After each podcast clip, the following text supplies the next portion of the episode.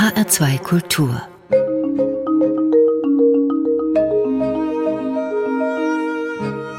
Doppelkopf Heute am Tisch mit Christian Gerhaher. Gastgeber ist Andreas Bomba. Ich glaube, Herr Gerhaher, Sie mögen es nicht so, wenn man Sie mit Superlativen als berühmtesten Bariton oder bedeutendsten Liedinterpreten unserer Zeit bezeichnet. Das hieße ja Interpret vor Musik. Für viele Musikfreunde und solche, die nicht nur hohe C-Tenöre oder Koloratursoprane anhimmeln, sind Sie jedoch der Sänger schlechthin. Gefunden habe ich für Sie Cantor Doctus den wissenden oder gelehrten Sänger. Gefällt Ihnen der Begriff? Äh, wenn einem sowas nicht gefällt, aber ich würde vielleicht eher sagen Doktor Kantans. Das wäre vielleicht die richtigere Bezeichnung. Also, denn so Doktus bin ich leider nicht. Ich habe ja nicht Musik studiert, habe nur Medizin studiert und kenne mich bis heute nicht wirklich mit den Dingen aus, mit denen ich mich beschäftige. Aber ich bin seit Beginn, also seit 32,5 Jahren jetzt Teil eines Duos mit Gerold Huber und er hat vielleicht eher die musikalisch-intellektuelle Aufgabe, während ich eher mich um die Texte und deren Gestaltung kümmere. Wie wichtig ist der Klavierpartner? Sie musizieren ja auch gelegentlich ohne ihn, wenn Sie mit Orchestern auftreten zum Beispiel. Da hört er vielleicht zu, aber kann sie oder coacht sie vielleicht auch, aber da muss man sich auf was anderes verlassen. Also coachen tut er mich nicht. Das mache ich eigentlich selbst, äh, außer in der Oper. Wenn ich äh, schwierige Stücke lernen muss, dann brauche ich schon jemanden.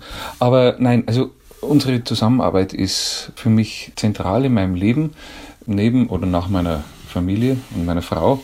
Aber ich bin einfach wahnsinnig glücklich, dass wir vom Beginn unserer Beschäftigung mit dem Lied schon äh, das zusammen gemacht haben. Also wir waren beide 18 Jahre, als wir, nein, 19 Jahre, als wir begannen, in München zu studieren und ich habe dann Liederabend mit Hermann Brey gehört und das hat mich so fasziniert mit der Dichterliebe und Kernerliedern, dass ich zu ihm sagte, ob wir das nicht zusammen studieren könnten und das haben wir dann gemacht und waren eigentlich dann auch sehr schnell beide begeistert. Und diese Zusammenarbeit führt eben dazu, dass wir uns mittlerweile wie, ja, ich muss sagen, wie Brüder verstehen. Wie wenn ich noch einen Bruder hätte, zumindest musikalisch auch sonst natürlich. Aber musikalisch hat es den großen Vorteil für mich, dass wir eigentlich nicht darauf achten müssen, wann wir einsetzen gemeinsam. Das ist ein, mag vielleicht klein klingen, aber das ist ein riesiger Vorteil, der uns immer gleich die Möglichkeit gibt, uns auf Dinge zu konzentrieren, die uns wesentlicher erscheinen. Sowas wie Interpretation oder wie Dynamik, äh, dann bei mir Vibrato, Intonation. Diese Dinge halte ich für wichtiger, als rhythmisch exakt zusammen zu sein. Und ich kenne aus einigen Zusammenarbeiten mit anderen Pianisten, die natürlich auch mal vorgekommen sind, dieses Ringen um Gemeinsamkeit im Anschlag oder im, äh, im vertikalen Sinn.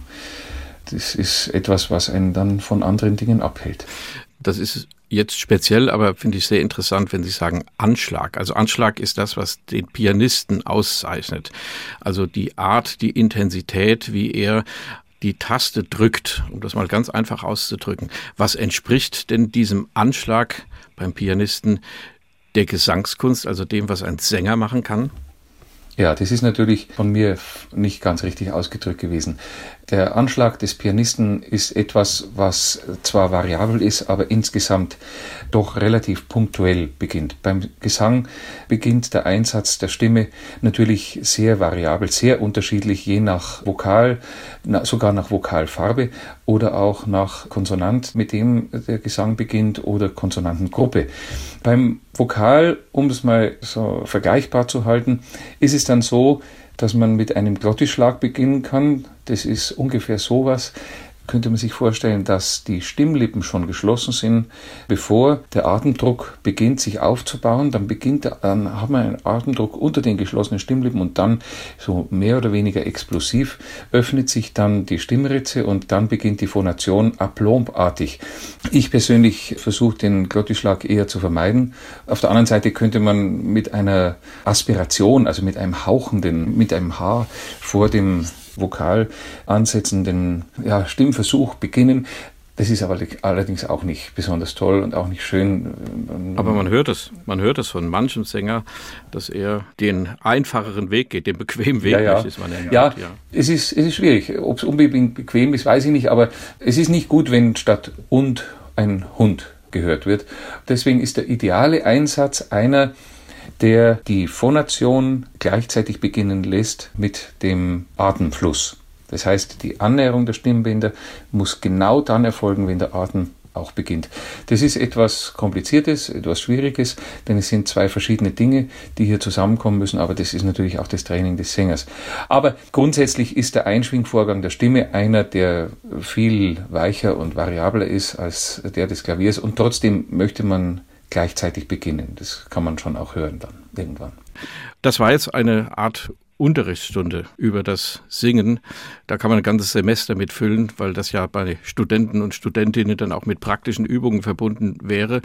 Unterrichten Sie auch, Herr Gerhard? Ja, ich habe gleich am Anfang meiner Karriere sogar eine feste Stelle gehabt an der Münchner Musikhochschule. Die habe ich mit dem dritten Kind wieder aufgegeben. Dann haben Gerold Huber und ich oft auch zusammen Kurse gegeben, wenn wir auf irgendwelchen Tourneen unterwegs waren.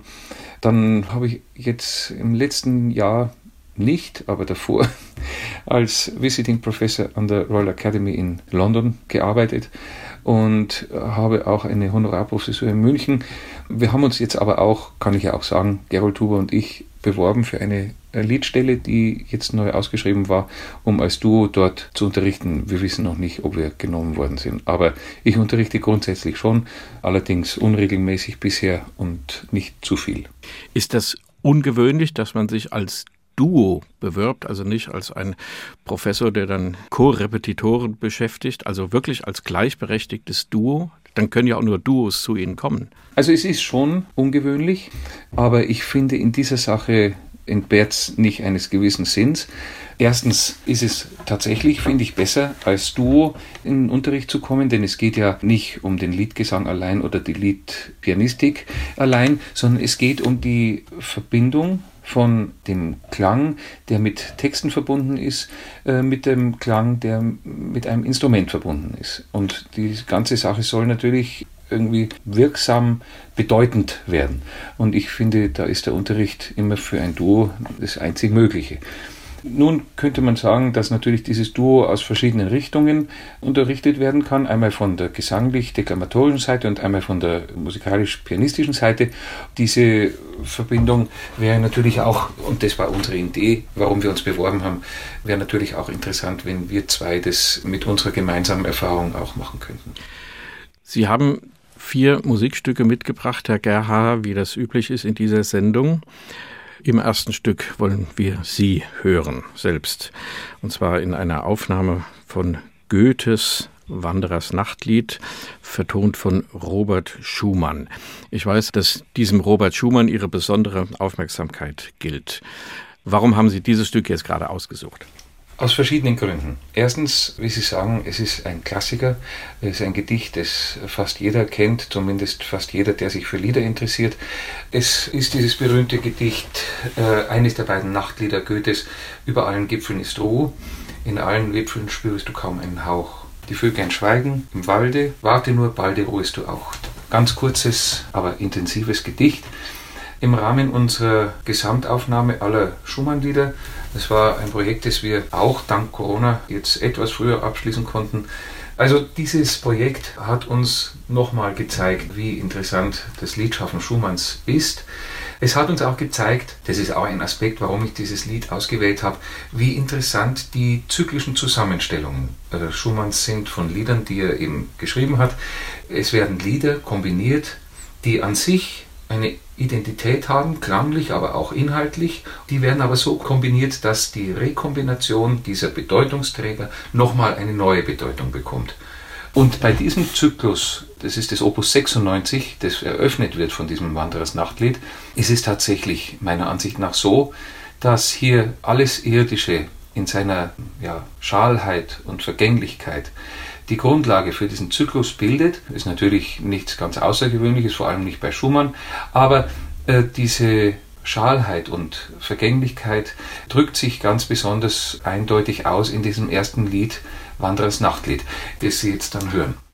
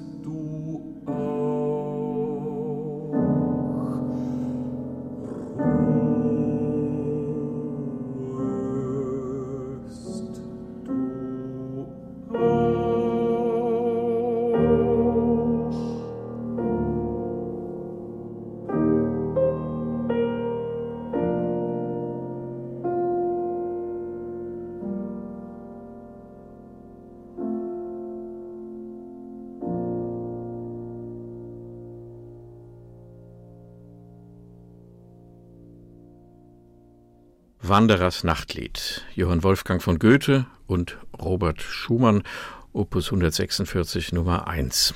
Gesungen von Christian Gerhaher mit Gerold Huber am Klavier. Eine CD mit diesem ganzen Zyklus Opus 146 erscheint im Herbst. Wir konnten das vorab schon hören. Vielen Dank an die Kollegen im Bayerischen Rundfunk, die das aufgenommen und uns zur Verfügung gestellt haben. So ganz, Herr Gerhaher, nehme ich Ihnen den Dr. Kantans, als den Sie sich eingangs bezeichnet haben, also den Arzt, der nebenbei auch singt, nicht ab. Ja, aber Musik kann ich leider nicht reflektieren. Aber muss ja auch nicht sein. Man muss ja auch nicht alles machen ist, ist ja nur ein Witz. Ist ja ganz egal. Also natürlich ist die Beschäftigung mit den Inhalten etwas besonders Interessantes und äh, besonders Wichtiges. Mit welchen Mitteln man die Beschäftigung tatsächlich bewerkstelligen kann, das ist natürlich immer sehr individuell im Lebenslauf. Was ist denn die Rolle des Interpreten eines vorgefundenen Stücks? Wenn Wort und Musik, das vertonte Wort, fertig vorliegt und schon x-mal interpretiert ist. Sie haben vorhin auch einen Namen genannt, Hermann Prey, von den Sie in München gehört haben, der Sie angestachelt oder motiviert hat, das auch zu machen.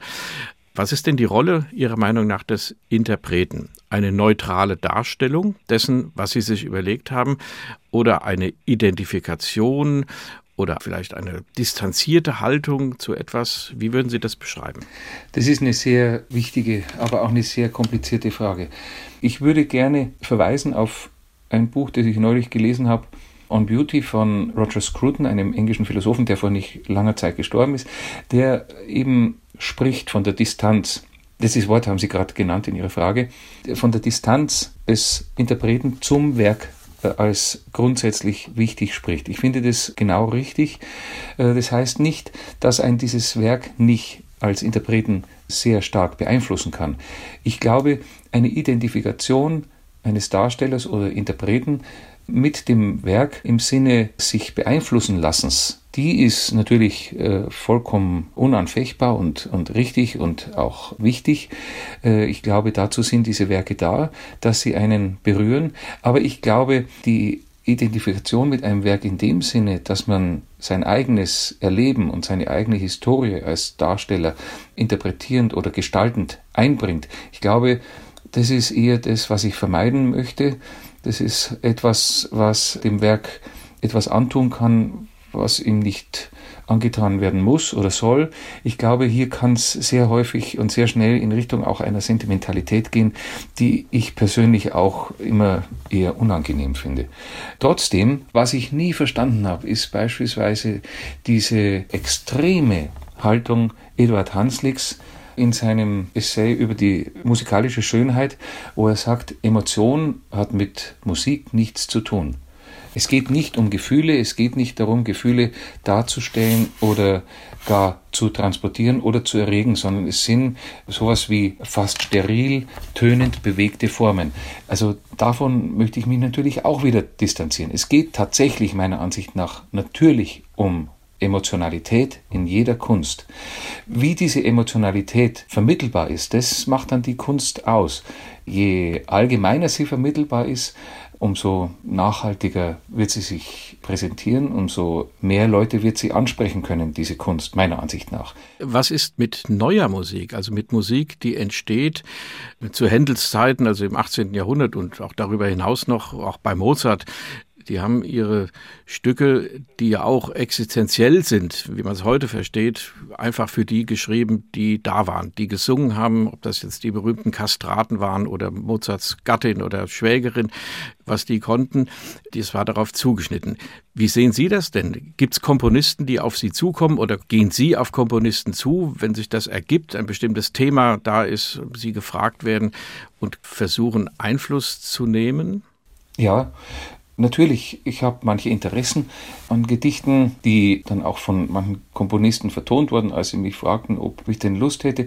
Beispielsweise, eines meiner wichtigsten Werke ist die Harzreise im Winter von Wolfgang Riem.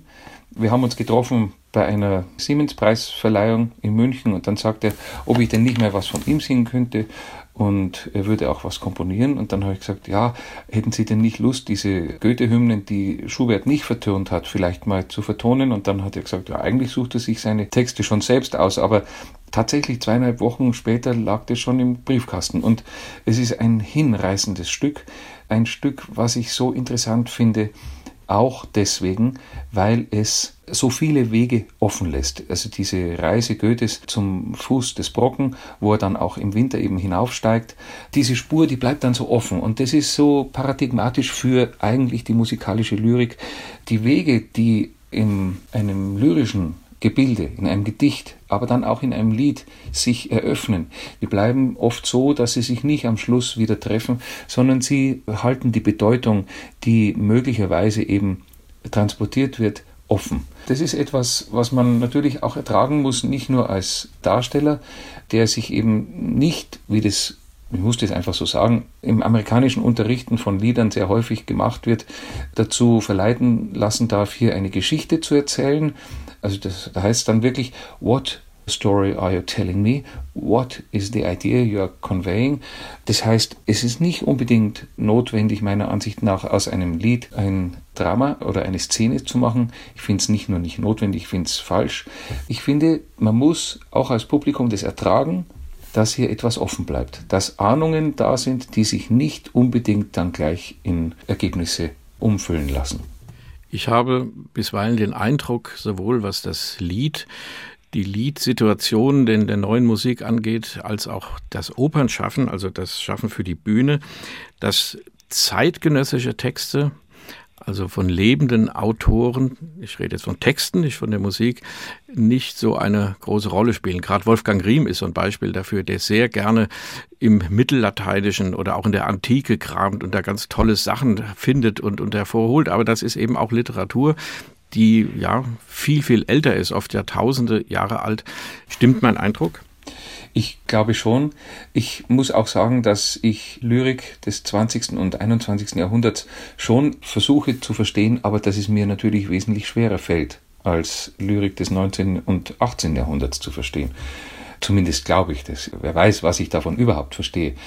Ein Beispiel, nochmal, um auf Wolfgang Riem zurückzukommen. Tabea Zimmermann und ich haben im letzten September ein Stück von ihm uraufgeführt, das heißt Stabat Mater ist auch der ganz normale Text des Stabat Maters und trotzdem ist es auch, wie Sie sagen, zwar ein Text, der aus dem Mittelalter stammt und Wolfgang Riem hat den hervorgekramt, aber es ist eine ganz andere Sicht auf diesen Text, als ich sie aus anderen Werken, und es gibt ja viele Vertonungen dieses meditativen Gedichtes, kenne.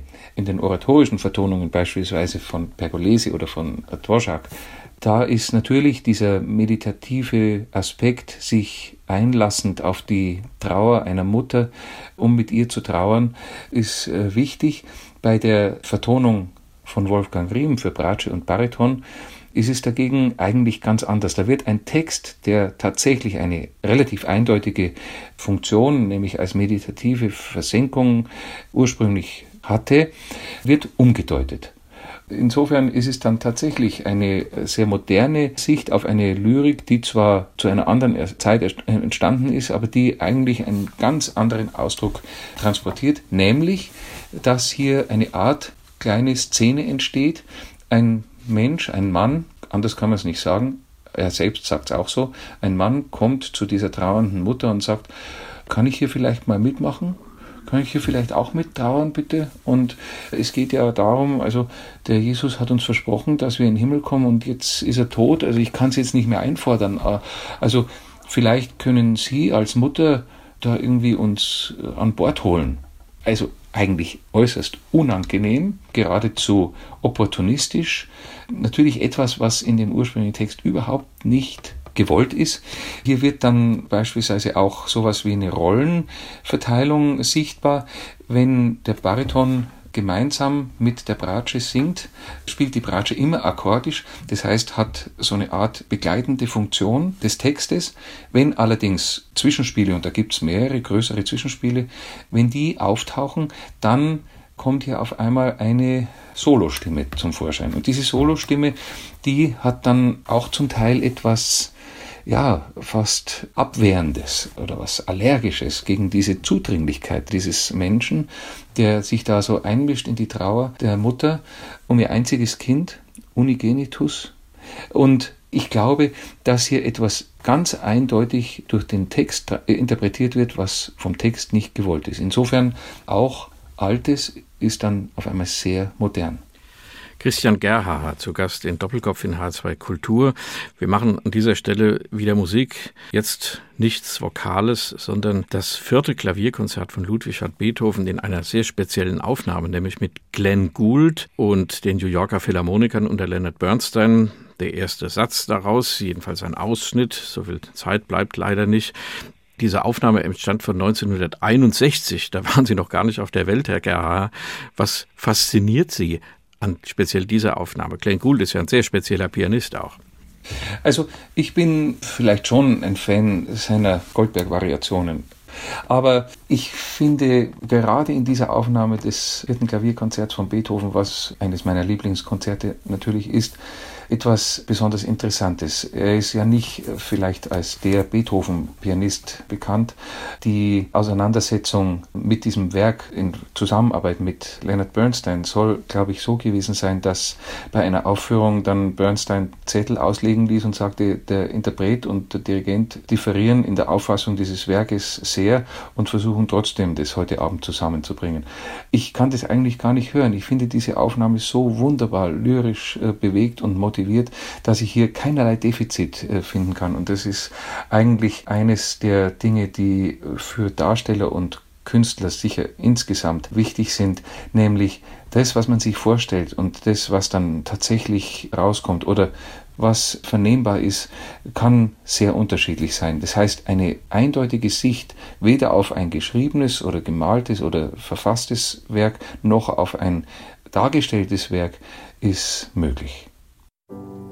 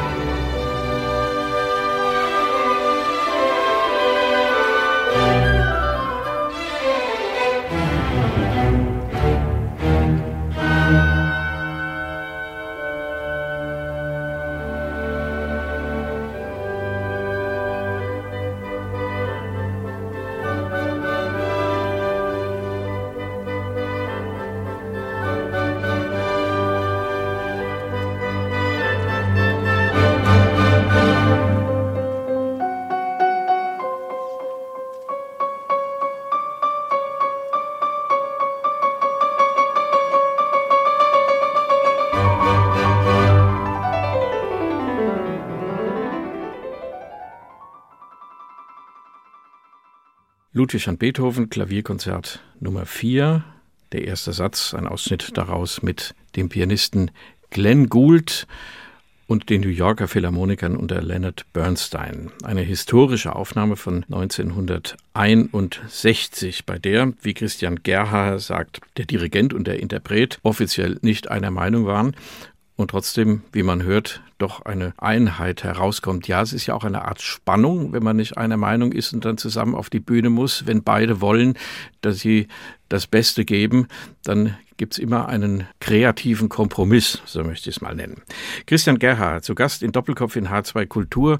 Sie haben am Anfang, ich komme noch mal drauf zurück, vom Doktor Kantans gesprochen und der Doktor, der singt, der war ein Mediziner. Wir müssen an dieser Stelle, Herr Gerhaha, auf die gegenwärtige Situation zu sprechen kommen. Wir nehmen diese Sendung im März auf. Sie haben zusammen mit einigen Kollegen viel Furore gemacht, indem Sie eine Initiative Aufstehen für die Kunst ins Leben gerufen haben und diese auch wortgewaltig der Presse vorgetragen haben. Was haben Sie damit bezweckt? Wir sind der Meinung, dass in dem Lockdown Light, der im November verkündet wurde, der Kunst enormer Schaden zugefügt wurde. Vor allem der darstellenden Kunst, aber auch den anderen Künsten. Ich kann zum Beispiel überhaupt nicht verstehen, warum man je überhaupt in dieser Krise ein Museum zugesperrt hat, außer vielleicht am Anfang, wo man nicht wusste, wie überhaupt mit dem Virus umzugehen sei. Aber ich bin der Meinung, dass und das ist auch die Meinung unseres Anwalts, dass das nicht sein kann, dass im Artikel 5 des Grundgesetzes der Bundesrepublik die Kunstfreiheit an gleicher Stelle und mit gleicher Wichtigkeit betont wird wie die Freiheit der Religion und die Freiheit der Versammlung. Die beiden wurden zwar auch eingeschränkt, die Religion und die Versammlung, aber sie wurden nicht ganz aufgehoben. Die Kunstfreiheit, vor allem der darstellenden Künste, wurde faktisch total aufgehoben. Wir sind nicht der Meinung, und das ist die andere Säule unserer Argumentation, dass die Gefährdung der Zuhörer und auch der Musiker in Opernhäusern und Konzertsälen oder auch nur der Schauspieler in Theatern, dass die ausreichend bewiesen ist.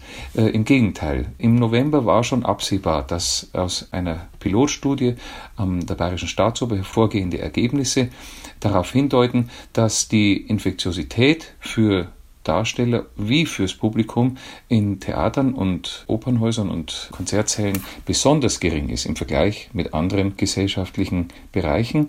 Gerade die Klimatisierungsmöglichkeiten, die ja auch in großen Museen enorm sind, um die Kunstwerke zu konservieren, die Klimatisierungsmöglichkeiten sind so ausgezeichnet, dass beispielsweise in einem Raum wie der Bayerischen Staatsoper die Luft innerhalb von neuneinhalb Minuten ganz ausgetauscht werden kann. Das kann man eigentlich nur noch an der frischen Luft gesünder sich aufhalten, meiner Ansicht nach. Und nicht nur meiner Ansicht nach, sondern eben auch Wissenschaftler. Und die Studie kam Anfang Dezember raus. Da wollten wir dann einen Eilantrag am Bayerischen Verwaltungsgerichtshof einbringen. Zu dieser Zeit kam aber dann dieser Lockdown der zweiten Art, der sehr hart ist. Und dann mussten wir diesen Eilantrag sinnvollerweise zurückstellen. Das haben wir dann auch getan. Jetzt sind wir am Überlegen, ob wir ihn doch stellen wollen. Erste Öffnungsperspektiven gibt es ja nun auch für die darstellenden Künste. Allerdings ist die Benachteiligung immer noch groß. Wir sind inzidenzgebunden. Der Einzelhandel ist nicht inzidenzgebunden. Der Einzelhandel darf zwei Wochen früher aufmachen. Körpernahes Gewerbe wie Nagelstudios, Friseure dürfen früher aufmachen, Gartenbaumärkte, Gärtnereien dürfen aufmachen. Wir verstehen nicht, Warum? Wir wollen auf der anderen Seite diese Möglichkeit eines Eilantrags vor dem Bayerischen Verwaltungsgerichtshof auch nicht leichtfertig verschießen, denn wenn die sagen können, ja, die Inzidenz ist einfach wesentlich zu hoch, da kann man jetzt überhaupt keine Verordnung kippen, wie das eben im Dezember und Januar der Fall war, dann sind wir einfach durch mit unserer Argumentation. Jetzt überlegen wir, ob wir den Eilantrag beim Verwaltungsgerichtshof noch weiter aufsparen für weitere krasse Benachteiligung und erstmal eine Verfassungsklage in Form einer Popularklage vor dem Bayerischen Verfassungsgerichtshof einbringen. Das würde den Vorteil beinhalten, dass auch zurückliegende Verordnungen, die eben auch beispielsweise für den Lockdown Light im November nochmal beleuchtet werden könnten und dass die Verantwortung der Politik hier eine in unseren Augen undifferenzierte Verordnung durchgebracht zu haben, dass die vielleicht nochmal rechtswirksam werden könnte. Dass also Theater nicht noch zusätzlich geschlossen werden könnten, weil dann die Pandemiehaushalte irgendwann im Sommer sagen, nee, da geht nicht mehr und jetzt müssen wir ein paar kommunale Theater zumachen oder ein paar Rundfunkorchester fusionieren. Ich glaube, wir müssen hier den Druck aufrechterhalten und das geht wahrscheinlich nur mit einer Verfassungsklage. Wenn ich noch eines dazu sagen darf, die Tatsache, dass im November geschrieben wurde, Freizeitaktivitäten wie Bordelle, Nagelstudios und Theater sind geschlossen, das ist ein systemisches Versagen der Politik gewesen. Und auch dazu müssen wir den Artikel 5 des Grundgesetzes anrufen, denn durch solche Dinge, dass die Künste in eine bestimmte Ecke gedrängt werden, dass den Künsten bestimmte Aufgaben zugewiesen werden, nämlich Freizeitaktivität zu sein und Entertainment oder wie der bayerische Ministerpräsident im April letzten Jahres gesagt hat, sie sind zur Erbauung da, während er den Gang zum Friseur mit der Menschenwürde rechtfertigt. Solche Dinge sind eigentlich grundlegende Verletzungen der Kunst und des Kulturstaates Deutschland. Ich habe auch nie verstanden auf der anderen Seite, dass gerade die Künstler und die Veranstaltungswirtschaft, ich nehme das mal komplett zusammen, denn das, das geht ja auch bis in die Popmusik, bis in die, die Bühnen bauen, die ja alle seriös arbeiten, die alle Steuern zahlen, alle Sozialabgabe zahlen und einfach arbeiten wollen, dass da nicht mehr Gewicht drauf gelegt wurde, genau auf dieses Verdikt, ja, auf diese Freizeitvergnügung können wir jetzt halt mal ein bisschen verzichten, dass man diesen Leuten sagt, das sind Arbeitsplätze.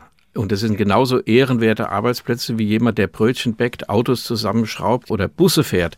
Also, dass man diesen ganz juristischen Aspekt der Arbeit im Grunde so abgewertet hat, als ich gehe dahin, wenn ich Lust und Freizeitvergnügen habe. Ja. Ja, aber man muss auch dazu sagen, das Vergnügen des einen ist die Arbeit des anderen. Insofern stimmt es auch schon vom Prinzip her nicht. Und ich habe nie verstanden, wenn Herr Altmaier sagt, zuerst kommt die Wirtschaft, als ob vielleicht die Kreativ- und Kulturwirtschaft nicht bedeutend wäre. Die ist so groß, wahrscheinlich insgesamt zusammengenommen größer als die Automobilwirtschaft in Deutschland. Und dass man einfach sagt, es ist uns nicht wichtig, während das andere wichtig ist, das hat uns niemand erklärt. Ich glaube, das kann auch niemand so einfach erklären. Wolfgang Amadeus Mozart, das ist unsere nächste Musik, Herr Gerhaher. Der hatte einen Dickkopf, so ähnlich wie Bach. Bei Mozart ist es der berühmte Tritt in den Hintern, den er bekommen hat, als er dem Erzbischof Colloredo nicht mehr zu Diensten sein wollte, was seine Entscheidung nach Wien zu gehen dann eben auch befeuert hat, die letzten zehn Jahre seines Lebens. Ich stelle jetzt nicht die hypothetische Frage, was Mozart, was überhaupt diese ganzen großen Komponisten im Angesichts einer solchen Pandemie wohl gemacht hätten, was sie erlitten hätten, ob wir auf ihre Musik heute verzichten müssten. Das ist müßig. Wir hören lieber Musik, und zwar den zweiten Satz aus der Sinfonia Concertante mit Isaac Perlmann, Pinkas Zuckermann und der Leitung von Zubin Meta. Auch das eine speziell von Ihnen ausgesuchte Aufnahme mit drei ganz bedeutenden Künstlern, aber sicher auch schon älteren Datums. Diese Aufnahme, glaube ich, spricht für sich. Ich liebe die konzertante Sinfonie, eines meiner wichtigsten Stücke als Zuhörer. Ich glaube, die Natürlichkeit und trotzdem Schönheit des Tons, die Süßigkeit auch des Tons, geht hier eine perfekte Kombination ein. Wenn ich aber noch eines sagen darf, ich glaube, die Dickköpfe, auch Mozart oder Bach, die hätten weitergemacht mit ihrer Kunst, so wie von Pushkin überliefert ist, dass eine Cholera-Epidemie, die ihn vier Monate in eine Quarantäne brachte, dass das eigentlich die kreativste, aber auch schönste Zeit seines Lebens gewesen sei. Und das ist eigentlich auch das Wesen der Künste, dass sie immer liefern von sich aus, dass sie nicht erst auf eine Nachfrage reagieren. Und es zeigt sich auch in dieser Pandemie. Die Künstler waren eigentlich sehr aktiv. Sie haben neue Sachen angeboten, sie haben Hygienekonzepte, aber auch künstlerische Produkte neu erdacht und erfunden. Und dann nochmal so zurückgestuft zu werden, das finde ich besonders bitter.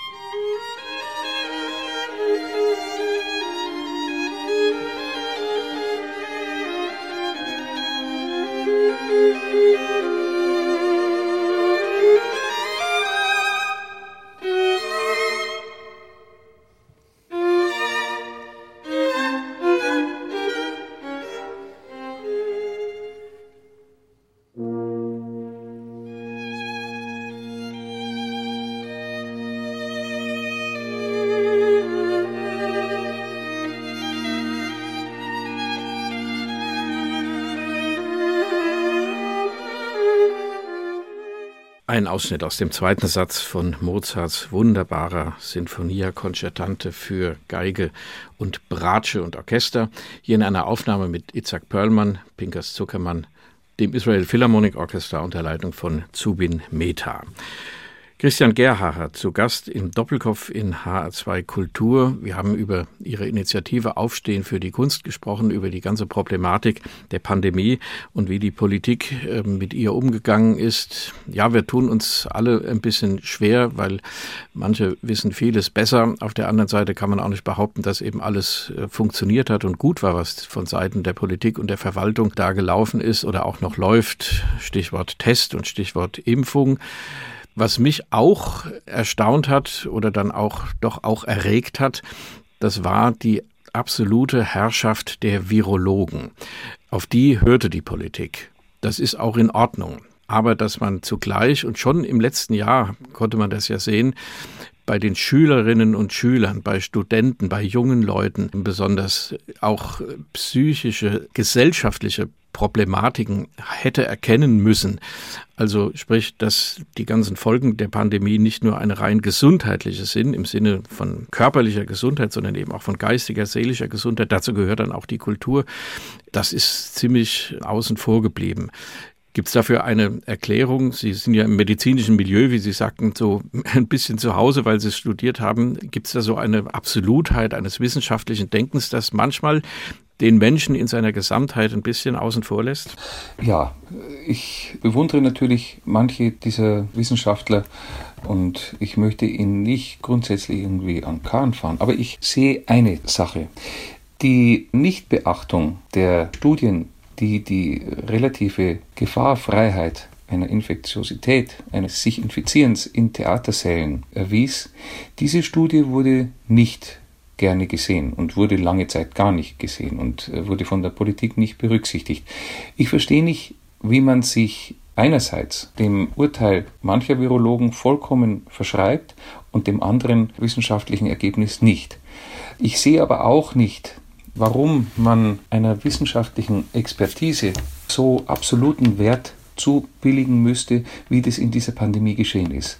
Dass gerade in der Naturwissenschaft, in der heutigen Naturwissenschaft oder in der Medizin oder in vielen technischen Wissenschaften sowas wie ein Positivismusvorwurf nicht ganz falsch ist, das wird in dieser Pandemiezeit vollkommen ausgeklammert. Ich glaube, ein bisschen mehr Skepsis gegenüber einem endgültig wirkenden aber nie seienden, denn das Prinzip der Falsifizierbarkeit bestimmt auch jede, auch Wissenschaft heute noch. Also diese mangelnde Skepsis gegenüber einer sich absolut gebenden wissenschaftlichen Aussage, die muss man der Politik schon vorhalten. Ich würde sagen, natürlich ist die Orientierung an Wissenschaft richtig, aber Urteile dauerhaft ganz unwidersprochen hinzunehmen, das verstehe ich nicht. Und ich finde, dass sich das beispielsweise darin äußert, dass man an dem Inzidenzwert als einziger oder wie einzig erscheinender Komponente des Denkens und als einziges, fast einziges Kriterium für Entscheidungen, dass man da so dran festhält, obwohl man andere Kriterien vielleicht auch dazu nehmen könnte und von der Inzidenz als entscheidendes Kriterium mal wegkommen könnte. Das ist für mich ein Beispiel, dass hier eine mangelnde wissenschaftliche Flexibilität, also im Sinne einer Wahrheitsfindung, zu beklagen scheint. Was ich aber noch dazu sagen möchte, was Sie sagten, das Aussperren der Bildung. Das ist wirklich etwas, was ich nicht verstehe, dass man beispielsweise gerade in Zeiten dieser Pandemie, wo so viele Menschen Zeit hatten, mehr Zeit hatten, als sie sonst haben, dass man ihnen da nicht die Museen nicht nur nicht zusperrt, sondern geradezu aufsperrt, dass man die nicht Tag und Nacht offen lässt, dass man nicht alle Menschen dazu einlädt, sich zu bilden, sich zu öffnen kulturellen Inhalten gegenüber. Das ist mir vollkommen unverständlich. Ja, zumal man ja die Aktivitäten der Menschen ins Private dadurch zurückgedrängt hat und sich zugleich beschwert hat, dass die hohen Infektions-Hotspots, wenn man so will, eben aus dem Privatbereich ja. kommen. Also man ich hätte kann mich noch auch, erinnern. auch die Gastronomie mit ihren Hygienekonzepten, aber auch die Museen, die einfach kontrollierbar, überschaubar sind, die hätte man ja eigentlich nutzen können, um die Leute aus dem Privaten und eben aus den Hotspots rauszuholen. Ja. Ich möchte doch vielleicht auf zwei, drei Dinge zu sprechen kommen, die ganz konkret nicht gut gelaufen sind. Denn dass die Politik am Anfang in einer Art Schockstarre auch Fehler gemacht hat, das wird ihr niemand angreifen. Aber dass dann irgendwann solche Dinge vorkamen, wie dass in Bayern private Zusammenkünfte bis zu 100 Leuten oder wenn ein Garten dabei war, bis zu 200 Leuten erlaubt wurden im Juli und dass dann im September der Besuch jeder Veranstaltung, also einer Oper auch im Bayerischen Nationaltheater mit 2100 Plätzen, auch auf 200 gedeckelt wurde. Das sind Dinge, die können nicht auf einer vernünftigen, differenzierten Planung basieren. Oder dass der bayerische Ministerpräsident bei dem Ausrufen des Katastrophenfalls Anfang Dezember gesagt hat, ab jetzt dürfe man nur noch mit Maske in die Kirche gehen und dort auch nicht mehr singen. Das ist doch wirklich ein Schlag ins Gesicht der Kultur.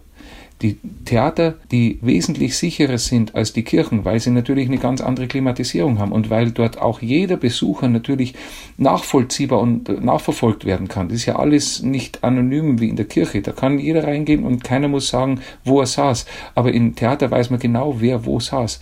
Und Dort wurde in der Kirche noch gesungen, während die Theater tot waren. Das ist ein Schaden, der ist nicht zu rechtfertigen. Da muss man wirklich sagen, hier hat die Politik entscheidende Fehler begangen, ohne sie begehen zu müssen. Es war keine Notwendigkeit, diese Entscheidung. Im Gegenteil, eigentlich hätte man hier schon nach so vielen Monaten Erfahrung die nötige Differenziertheit erwarten können in der politischen Entscheidung. Das ist nicht geschehen und deswegen müssen wir aktiv bleiben. Wir kommen zur letzten Musik, Christian Gerhaher.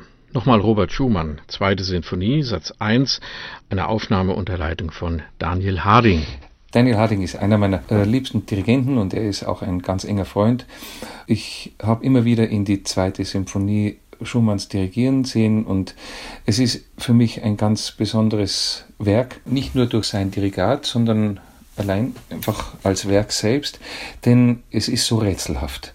Es beginnt hier eine Musik in C-Dur, eine Tonart, die nun wirklich nicht im besonderen Verdacht steht, auf Verzweiflung hinzuweisen.